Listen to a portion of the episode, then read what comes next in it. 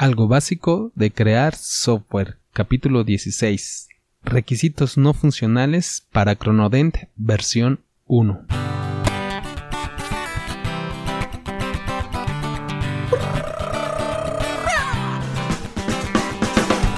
Hola gente oyente, ¿qué tal? ¿Qué más? ¿Cómo estás? Bienvenida al podcast Algo básico de crear software, un detrás de cámaras del desarrollo de sistemas. Aquí hablamos y creamos sistemas informáticos para gente rebelde que prefiere pasar a la acción a seguir planeando. Si quieres saber de este podcast y de mí, te recomiendo escuchar el capítulo 0. Si quieres tener una perspectiva general del desarrollo de sistema en un solo capítulo, un poco largo, pero en uno solo, escucha el capítulo 1 si quieres saber del primer sistema que ya creamos aquí, el sistema Compass, escucha del capítulo 2 al 5. Y del capítulo 6 en adelante publicamos tres capítulos por semana, lunes de conceptos, definiciones que vamos a estar utilizando durante el desarrollo de sistemas, el miércoles de práctica, como cómo aplicamos los conceptos en los sistemas que vamos desarrollando, ya en la, la práctica en el sistema que estamos revisando o haciendo, y el viernes es tema libre asociado a los sistemas informáticos. Actualmente estamos desarrollando el sistema Cronodent desde el capítulo 6. Si te quieres comunicar conmigo puedes hacerlo en la dirección www.abcweb.mx diagonal contactar. Requisitos no funcionales para Cronodent. Ya habíamos revisado alguna vez esta parte de que los sistemas se, definen o se guían a través de los requisitos que define el usuario, el, usuario principal, el que el dueño del sistema, aunque no lo pague, pero el dueño del sistema es el que va dirigiendo la idea. Y se dividen en dos los, los requisitos, uno que son funcionales y se refieren a los requisitos que debe de cumplir el sistema con respecto a el negocio del sistema. O sea, son funciones del sistema, por eso se llaman funcionales o más o menos, no sé por qué se llamen así exactamente, pero bueno, tiene que ver con eso. Y existen los requisitos no funcionales, que en este caso para Chronodent eh, pueden ser varios y entonces los vamos a listar. Los no funcionales pues tienen que ver con las actividades, las funciones que va a desarrollar el sistema, pero que no tienen que ver con el negocio. Son como requisitos más generales. Los podemos entender como los requisitos eh, genéricos que aplican para todos los sistemas, no importa el negocio, no importa si es un, eh, como en este caso es una agenda o control de agenda y citas para los consultorios dentales, no importa si es para bancos, no importa si es un para administrar clientes o administrar ventas o si es para administrar una fábrica o si es para administrar lo que sea. No importa, ahí eh, todos deberían de tener esos requisitos no funcionales, requisitos no genéricos. Y bueno, en este caso vamos a definir los que aplican a la aplicación al sistema Cronodent, que ya habíamos revisado por eso el lunes pasado, que el sistema Cronodent, más bien revisamos el concepto de aplicación web, y bueno, el sistema Cronodent va a ser, o se pretende que sea un, un sistema web, una aplicación web. Se requiere, por eso es un requisito, que sea una aplicación web.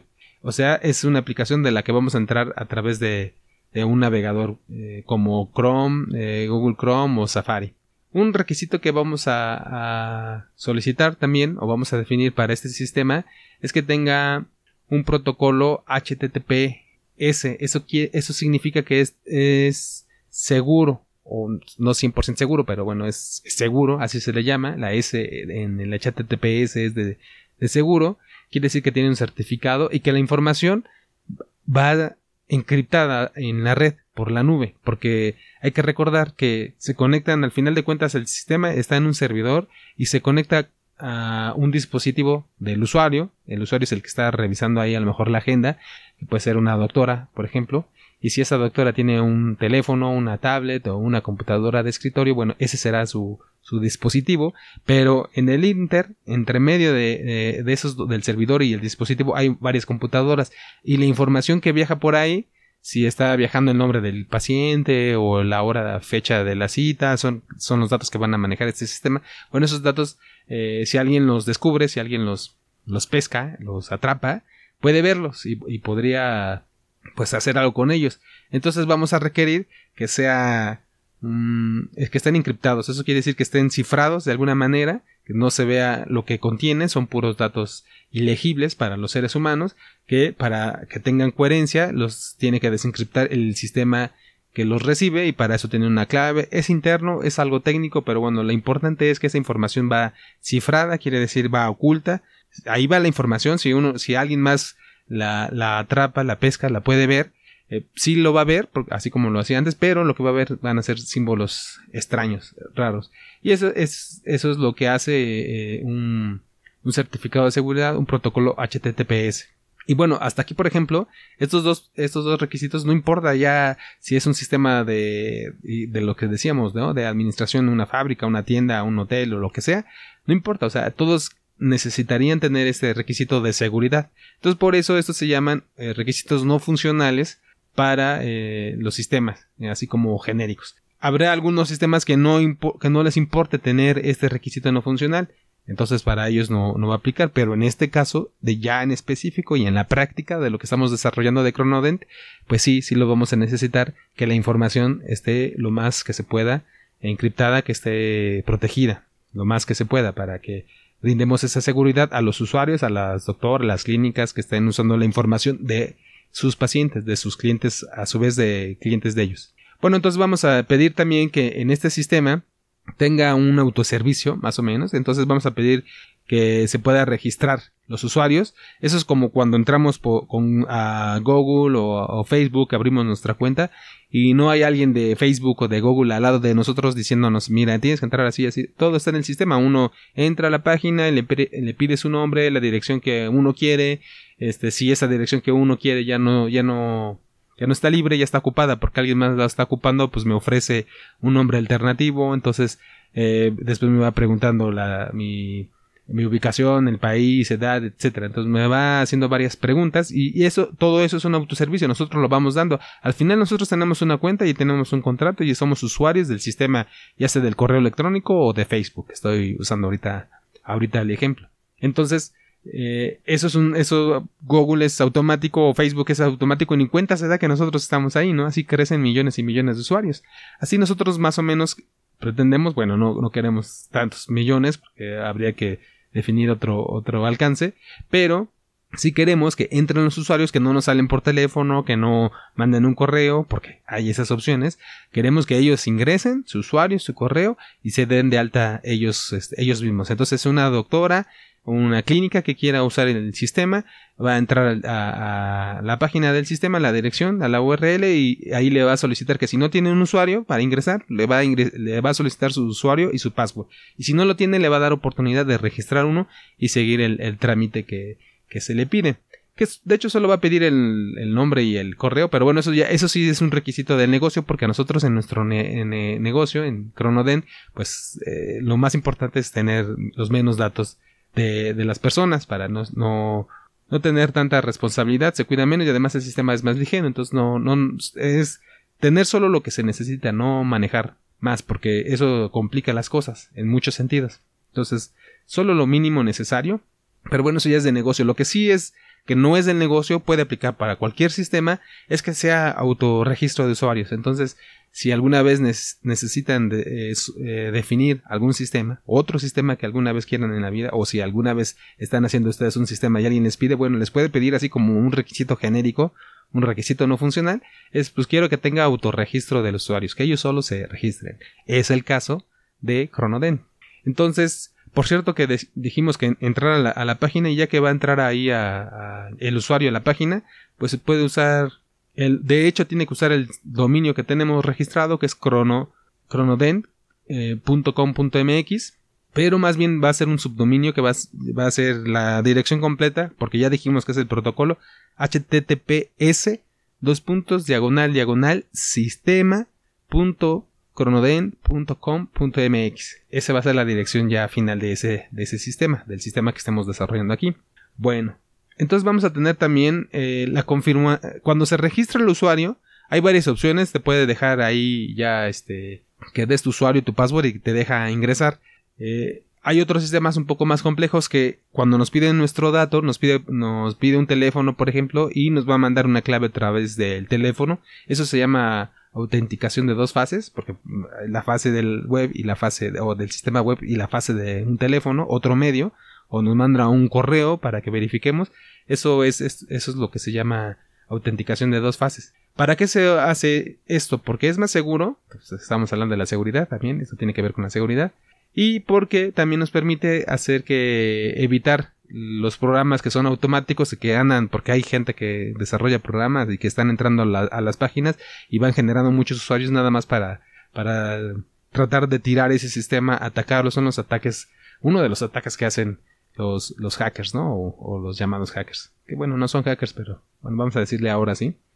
Entonces, este, para evitar eso, evitar ataques, de personas de, de, mala fe que estén tratando de ingresar usuarios y registrar muchos. Imagínense que está el sistema ahí abierto porque cualquiera puede entrar y llega alguien con un programa, no una persona, un programa entra y, registra ahí un millón o diez millones o veinte millones de usuarios. El sistema se va a hacer muy lento o, va a dejar de funcionar y esos usuarios ni siquiera son reales, son este, usuarios eh, inventados que hizo alguien en un programa, ¿no? O a través de un programa. Entonces, ¿cómo se evita eso? Pues les vamos a pedir que cuando se registren, que usen su correo y para seguir el proceso del correo, les vamos a enviar un, correo. Es decir, les vamos a mandar un mensaje a su cuenta de correo, a su correo, para que vayan ellos y a través de su correo ahí va a estar la liga para que los va a regresar al sitio, pero que ya va a activar su cuenta. Eso es, un proceso muy estándar, ya lo conocen muchos usuarios, pero así nos vamos a asegurar nosotros, el sistema Chronoden se va a asegurar de que los usuarios que entran ahí, bueno, son humanos o tienen esta parte de, hacer un, proceso manual. Entonces por eso se hace también por seguridad.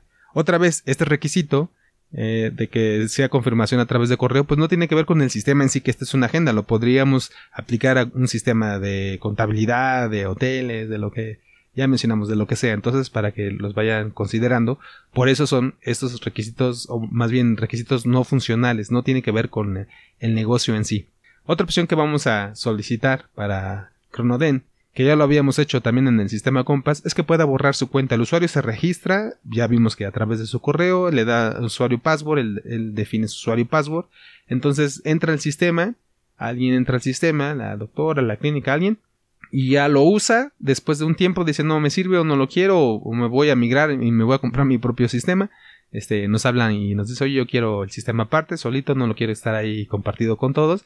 Entonces quiero que me, lo, traigas. Entonces, esa cuenta que está ahí, esa información que está ahí, se, la, por alguna razón la queremos borrar. Entonces, hay, que darle, hay que darle la opción, hay que dejar esa opción al usuario del sistema, a todos los usuarios del sistema, que borren su cuenta, que ya no tenga, ya no exista ese usuario, ni todos los datos asociados. Si es una doctora, pues todos los pacientes de esa doctora tampoco, tampoco existan. Entonces hay que borrar toda la información. Es como si nosotros entráramos a Facebook, Facebook o Google y tuviéramos la opción de cerrar la cuenta y que todos nuestros correos que están ahí o todos los amigos que tenemos en Facebook, todo se borrara para que, como si nunca hubiéramos estado, ¿no?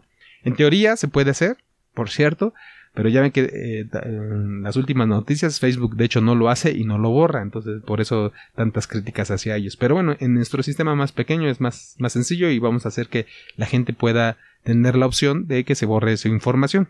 También otro requisito que habíamos platicado en el capítulo del tipo de aplicaciones que es que fuera una aplicación web eh, responsive o adaptable, responsiva, que se puede ejecutar tanto en computadoras, tablets, teléfonos inteligentes a través de un de un navegador. Por eso, de hecho, es un navegador web. Por eso, esta es una aplicación web. Y eh, otra vez es un requisito genérico, puede aplicar para diferentes aplicaciones, pero en este caso, porque queremos que la, doctora, el doctor que estén ahí haciendo sus, citas, ingresando al sistema, pues puedan hacerlo incluso desde su celular, si, si, su celular tiene un navegador web y una conexión a Internet. Eh, tenemos que en la pantalla principal, cuando ingresan, cuando ya que se registraron como usuario y todo, ingresan con su usuario y password, cualquier usuario, este, al sistema, va a ingresar a la pantalla inicial o principal o donde está el menú, porque a partir de ahí va a poder seleccionar las opciones que tenga el sistema, como cualquier otro sistema, va a las opciones de, de donde pueda consultar cierta información, catálogos, reportes de seguridad, donde pueda cambiar su contraseña, etcétera. Tiene varias opciones un menú, pero esa pantalla principal donde puede ir a todos, a todas las opciones, también tiene otros espacios, no solo el menú. Y queremos que en esa pantalla aparezca referencias a otros sitios o que se puedan ver secciones de otros sitios web externos, es, diferentes de, de Cronoden o del sistema Cronoden, ¿Por qué queremos esto? Porque probablemente si no le estamos cobrando a los usuarios que se ingresen y utilicen el sistema, lo que podemos hacer para que el sistema sea sustentable, al menos este, este negocio de, de Cronoden, es que ahí se presenten patrocinios, por ejemplo, o simple anuncios o avisos. Entonces, si están esa información en otros, en otros sitios externos, queremos que se puedan ver sin tener que salir y, que tengan una, una, ventana ahí nada más especial para ver cosas externas. Igual este es un, requisito que pudiera ser de negocio porque así que tiene que ver con, con el negocio Cronoden de que probablemente tenga patrocinios o patrocinadores o avisos o algo, pero tampoco es así muy específico del sistema, es algo que se, se pide, hay, existen muchos, en muchos eh, negocios, de hecho cuando entra, se entra uno a su correo en Gmail o en Hotmail o cuando entras uno cuando entra uno a, Facebook, pues siempre al lado hay información que son ciertamente este, anuncios del mismo Facebook y el mismo Google, pero son anuncios de otras personas. Es, de hecho, la publicidad que venden y es como así ganan ellos, ellos dinero, como así sostienen su negocio. Entonces, esto es algo que también se da en muchos otros sistemas. Entonces, por eso lo puse en la lista de requisitos no funcionales. Otras cosas que vamos a pedir es que sea escalable, eso significa que puede ir creciendo, que la definición eh, de lo que estamos usando, llega un usuario que es un, ese usuario es un doctor, una doctora, una clínica y va a registrar su agenda y sus pacientes, todo lo que ya vimos. Entonces, eso puede ser para uno y después puede venir otro, puede a lo mejor tiene un límite de la máquina, pero queremos que si en algún momento esto crece y si tenemos millones de doctores y doctoras en el mundo, entonces queremos que esto pueda, pueda crecer, que se pueda ampliar de alguna manera este, más o menos controlable, que sea fácil.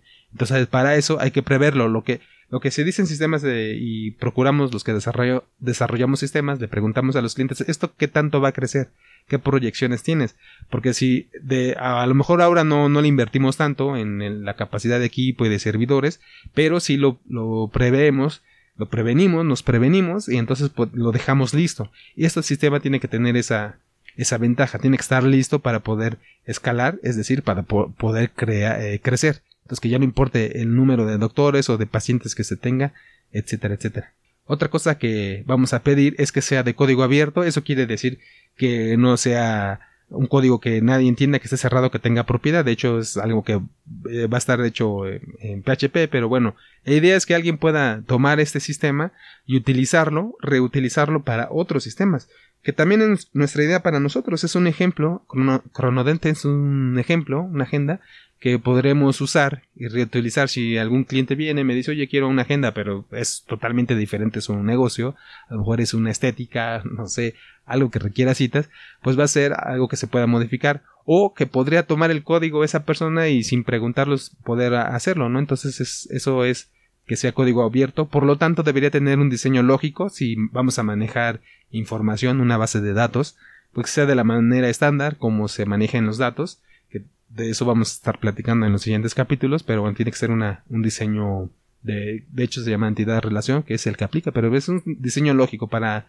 en este punto podemos quedarnos con la idea de que es, que es algo lógico algo natural por decirlo no obviamente que no es ilógico y que no tiene que ser tan revuelto que no tenga que ser algo que nadie entienda solamente la persona que lo hizo que, que, lo, que lo hizo no que lo creó. Tiene que ser algo estándar. Y hay estándares. Entonces vamos a tratar de apegarnos a esos estándares diseño lógico que sea estándar para que podamos utilizarlo en otros sistemas. Alguien que quiera en otro sistema, una agenda o una reserva o lo que decíamos de la seguridad, todo eso que lo pueda usar. Y si no, nosotros mismos en los sistemas que vamos más adelante, vamos a estar utilizando estos módulos o al menos los requisitos. Que es este caso que ya pasó porque es, algunas de estas características ya también las pusimos en el sistema anterior, que es el sistema de compas. Bueno, también por lo tanto vamos a pedir una interfaz clara, es otro sistema, es algo que se que se pide que sea estándar. Eso quiere decir que porque hay, hay comités y hay organizaciones a nivel mundial que dicen que, por ejemplo, los tamaños deben tener cierto, cierto tamaño, que deben de tener, las etiquetas pueden estar arriba de los campos para que, de las cajas donde se captura la información para que el usuario no se confunda. Eso se, se han hecho estudios. De hecho, en la universidad me acuerdo que había hasta un laboratorio donde se observaba a través de una cámara oculta a los usuarios que utilizaban un sistema y que, cuál era el principal o los principales puntos donde les daba más trabajo, que no encontraban a lo mejor un, el, cómo se movía el mouse o no encontraban una etiqueta, un mensaje. Entonces todo eso ya, ya se está estudiando. Hay toda un, una, pues un, digamos que una ciencia, una teoría, que hay gente que se dedica a eso y, van definiendo eh, cuestiones estándares. Entonces vamos a tratar de apegarnos a esos estándares, los más conocidos, porque eso va a permitir que se pueda usar esta aplicación por casi cualquier usuario. O sea, si nuestra aplicación se parece a lo que usan los usuarios en su Facebook, en su Gmail o en cosas estándar, pues va a ser más fácil que lo aprendan, aprendan a usar. Y por eso se va a volver el sistema fácil de usar. Entonces aquí es un concepto que pues, todos deseamos, digamos, todos queremos un sistema que sea fácil de usar, pero para aterrizarlo un poco más es una interfaz clara pegada a estándares. Y otra cosa que podemos ayudar a, para concretar más el requisito de fácil de usar, que es muy ambiguo, porque pues, para definir fácil y va a depender del usuario y del sistema. Bueno, algo que podemos aportar y que es, es, concreto es que tenga un manual en video, porque si es en video, es más, eh, parece que las personas son, son, les atrae más ver un video, a lo mejor de uno, dos, tres minutos, cinco minutos, depende, en lugar de estar leyendo un, libro, como un libro, una carpeta, un manual de 100 hojas, 200, depende, ¿no? Entonces, eh, mejor que lo vea en un, en un video, que además puede estar en, la red, en YouTube, por ejemplo, y entonces no necesitan tener el manual y, descargarlo, imprimirlo o, o, etcétera, tenerlo. Podría ver incluso también en su celular, en su tablet. Y entonces eso nos va a permitir que más gente lo puedan aprender. Entonces les ayudamos por un lado que sea estándar y por el otro lado que tengan un manual en vídeo. Otra vez es un requisito que, que si nos fijamos bien, no es un requisito exclusivo de este sistema, es un requisito que podemos solicitar para diferentes sistemas. Y también, otra vez, este requisito, este, esta función ya la tuvimos en el primer sistema que hicimos, que es el de Compass, porque Compass tiene un manual que está en video, ahí el, usuario puede llegar, ver el video y aprender cómo se usa el sistema a través de un video que dura 15, 20 minutos, no me acuerdo, algo así, no, no, está, no está tan largo. Entonces trataremos de hacer algo aquí. Si es muy largo el sistema, bueno, los videos a lo mejor son por capítulo, son varios videos, bueno, eso ya, eso ya a lo mejor tiene que ver con negocio, pero ese es un requisito aquí hoy, que digamos estándar para varios sistemas. Entonces, hasta aquí, con estos, que son muy pequeños, pero o una lista corta, pero no son tan fáciles de cumplir. Y de hecho, eh, nos vamos a ir acostumbrando a estos requisitos con los sistemas que vayamos haciendo y bueno, la idea que ustedes lo puedan distinguir en todos los sistemas que desarrolle, que quieran desarrollar de sus negocios o que, o que alguna vez se encuentren con alguno, ya van a saber qué es no solo la, la, teoría de que es un requisito no funcional, porque eso ya lo vieron, si van a la Wikipedia ahí viene que es un requisito no funcional o un requisito funcional, sino que vean cómo se aplicó en un sistema que se desarrolló. El, que ya está ahora, ya está creado es el de Compass, pero también vamos a terminar, eventualmente este sistema de Chronodel, que es en el que estamos ahora. Bueno, entonces lo dejamos hasta aquí por hoy y nos escuchamos entonces el próximo viernes. Gracias, adiós. Yeah.